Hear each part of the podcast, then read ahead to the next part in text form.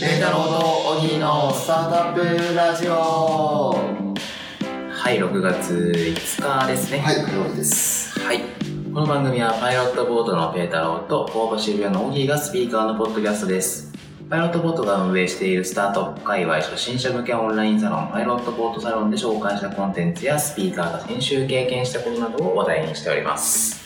はい。で、今日のテーマが、はい。今日のテーマは、あの、パイロットボートサロンですね。はい小木さんが書いてらっしゃる。に、えー先週ぐらいになりますかね。ねそうですね、先週の、先週のことを話題にするラジオなので、先週のことにしまそうですね。 あの、早川小美さんっていう、はい。えっと、バストが小さい人向けのブラジャーを使ってる。そうですね。はい。あはとまあそれに限らずあのダブルチャカっていうとかフィーストっていうブランドとかい。は作ってらっしゃいますねい。でファッション系のそうですおね姉さん有名人ですはい、はい、がの記事をあの投稿していただいていて、はい、その記事はすごい分かりやすいなと思って今回今日話題にしようかなとほうほうほうほうほう思ってますはいあのリンクを貼っておきますけど若者を考察するための視点っていう記事ですねはいなんかどこが気になったんですかまあそうどこが気になったというかその前にどういう内容かちょっと確認しておきましょうか、まあ、その記事の中で早川さんが昔はい作ったパワポっていうかスライドそうですを共有していただいてるんですねそうですねでタイトルが「若者というくりに若者への理解不足を感じる」っていうタイトルではこれ何枚ぐらいあるんだこい結構あるんですよね枚数れ148 148枚もあるんですねはいまあ一個一個はそんなに重くないあれですけどはい、でもねそのスカサクサク読めて結構すごい分かりやすいなと思っていてうん何が気になったんですかもともとのテーマが若者マーケット攻略の講義みたいなはいところで若者のマーケットどうなってるんだみたいなところをあの最初話してたんですねうんその時にあの、まあ、今出てきてる現象みたいな時代背景があって、はいでサービスが出てきてて、はで、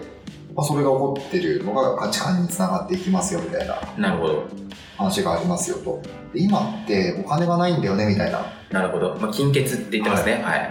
ていう切り口でスタートしてるわけですねうんお金がないとどうなるのかっていうシェアリングエコノミーかみたいな、なるほどはい、車とかすごい分かりやすいと思うんですよねシェアリングエコノミーっていう時に、まあ、お金があれば車買いますよそれはうんまあそりゃそうですわ買えますわなのでお金がないから車もシェアしようみたいなところでカーシェアがある程度伸びてると思うんですよね、はでそれをきっと今の捉え方だとシェアっていいよねみたいないうん概念からスタートしてるんですよねなるほど大人たち大人たちっていう言い方がなんかあれですけれどまあちょっと便利的にちょっとしていきましょうか、はいっていうとなんかあの間違った方向に行くというか何でもシェアすればいいじゃんみたいなうんなるほどとねころで間違っちゃった方向に可能性あるなと思ってるんですけど、はいはいはい多分根底にあるのはやっぱりお金がないとかうん、っ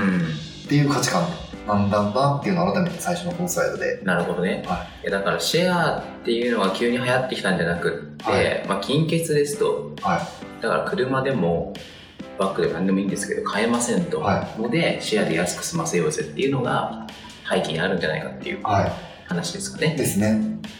で金欠×シェアリングエコノミーエンタメメディアフリマアプリっていうのを挙げられてますね、上げてますねはいフリマアプリはまあメルカリとかですよね、はいエンタメメディアってなんだっけインターメディアって何でしたっけネットフリックスとかですかねああネットフリックスとかはい漫画アプリとかはいはいはまあ最近話題になりましたけど漫画村だったりとかいうん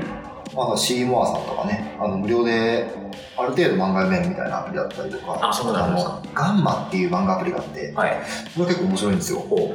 有名な漫画じゃなくって、素人の人とか漫画家になりたい人が、うは投稿サイトいですか投稿サイトですね投稿してそれをあの読めるみたいなところで、うん多分あれも広告収入だと思うんですけれど、は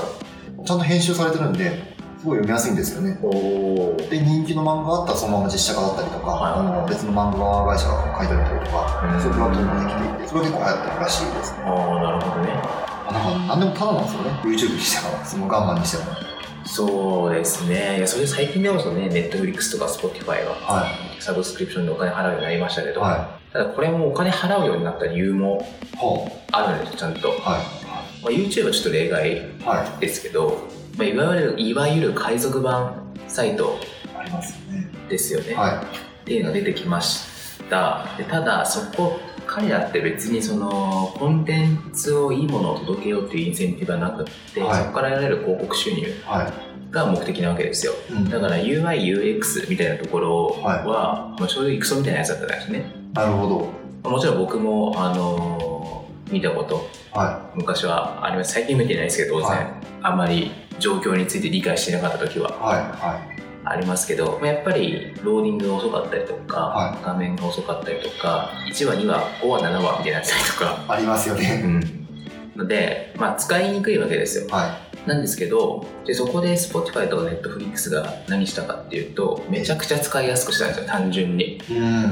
うん。で権利侵害も当然していない。特に Spotify はアーティストにお金も分配している。はだからエコシステムがちゃんとでい。きるよううんに。うんでそうすると、こんな苦労して、消費者からするとね、はこんな苦労して、なんとかの頑張って見るくらいだったら、い。はい。月額何本か払って見た方がもう全然いいとはい。わかるな。言っめて、っちゃわかる。ちゃんと Netflix とかは Spotify とかね面白くなっていくとでさらに Netflix の方が分かりやすいと思いますけど、Netflix はまたオリジナルい。ではドラマを作ったりとい。かそうですよそねれ。が面白かったりとか、はまあ、要するに便利なわけですよあと最近だと D マガジンとかですい。ね、はい。はい。 D マガジンはなんでか知らないですけどめちゃくちゃ人使っててめちゃくちゃ便利だって言ってるんですけどなぜか全然表に出てこないんですけ どそうですよ。D マガジンって何ですかあ知らないです知からない。 D マガジンってドコモドコあのあードコモの D ですねはい。がはい。やはってる雑誌とか読み放題アプリい。それドコモじゃなくても使えるんですか使えるらしいですよ僕ちょっと全然使ってないんですけど、えまあ、めちゃくちゃ便利もういろんな雑誌読めるしー。あ、すごいラインナップ。うんえ、で月額300円400円ですね。 400円かこれはすごいですね。うんえでも結構不思議じゃないなと思ってて、はい 自分のが今、ドコモだったかソフトバンクだったかっていうのを確認しまそしれ すらもわからないた。それすらもわからない。あの雑誌とか買うと、は例えば100ページある雑誌だったらその100ページ少ないから200ページある雑誌だったら、い多分ね120ページぐらいいやもっとね150ページはいらないんですよ自分からするとは広告だったりとか、い。そっか、別の情報が入ってますもんね。はい、例えば僕は筋トレのは特集が読みたいだけなのにスーツ特集も入ってたらスーツいらないとなるじゃないですいらかそういう意味でいるのいらないの含めてねい。はそうするとすごい単純計算その雑誌が1000円だったらい。うん。で20%しか読みたくなかったらなんか200円だけ払いたいじゃないですかはい。でそうするめっちゃわかとるそのいらないところの取材費とか、は紙代とか印刷代輸送代いろんなものがかかんなくなるので確かに400円でもなんかいけるような気がするなってい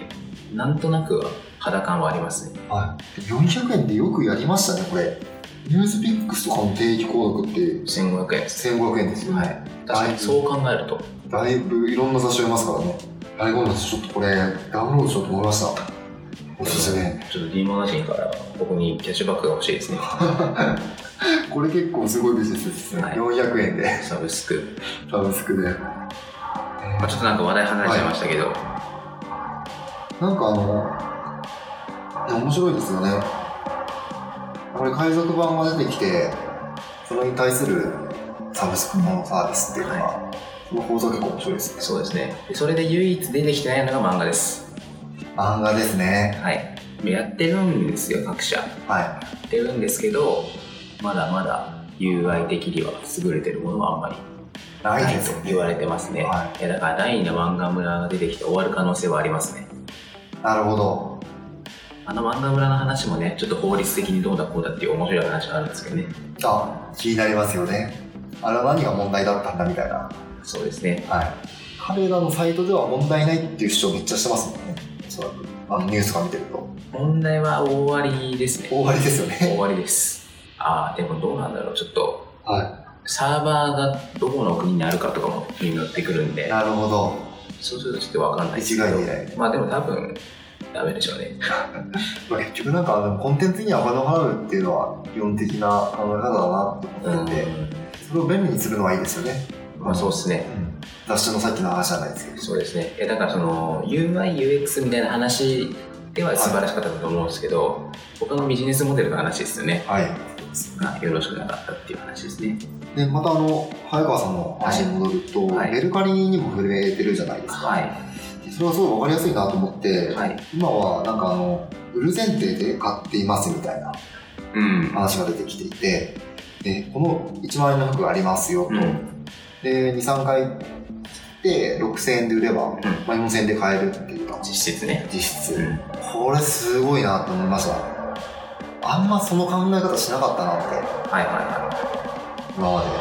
古着って逆じゃないですかでしまう何人何回か誰か着たものを安く買うみたいないはいはイメージだと思うんですけど、まあ、そのなんか考え方もちょっと逆バージョンの今時の思考回路だなっていうのい。そうですね。はでもその裏側にはちゃんとインスタグラムがやってて、何回も同じ服着れないからとか、いなるほどなんかありますね。なるほど ね話もね、あのはい長くなるんで、またいつか。またいつかいや、これ本当にあの、はい大人の方はね、勉強になるので、は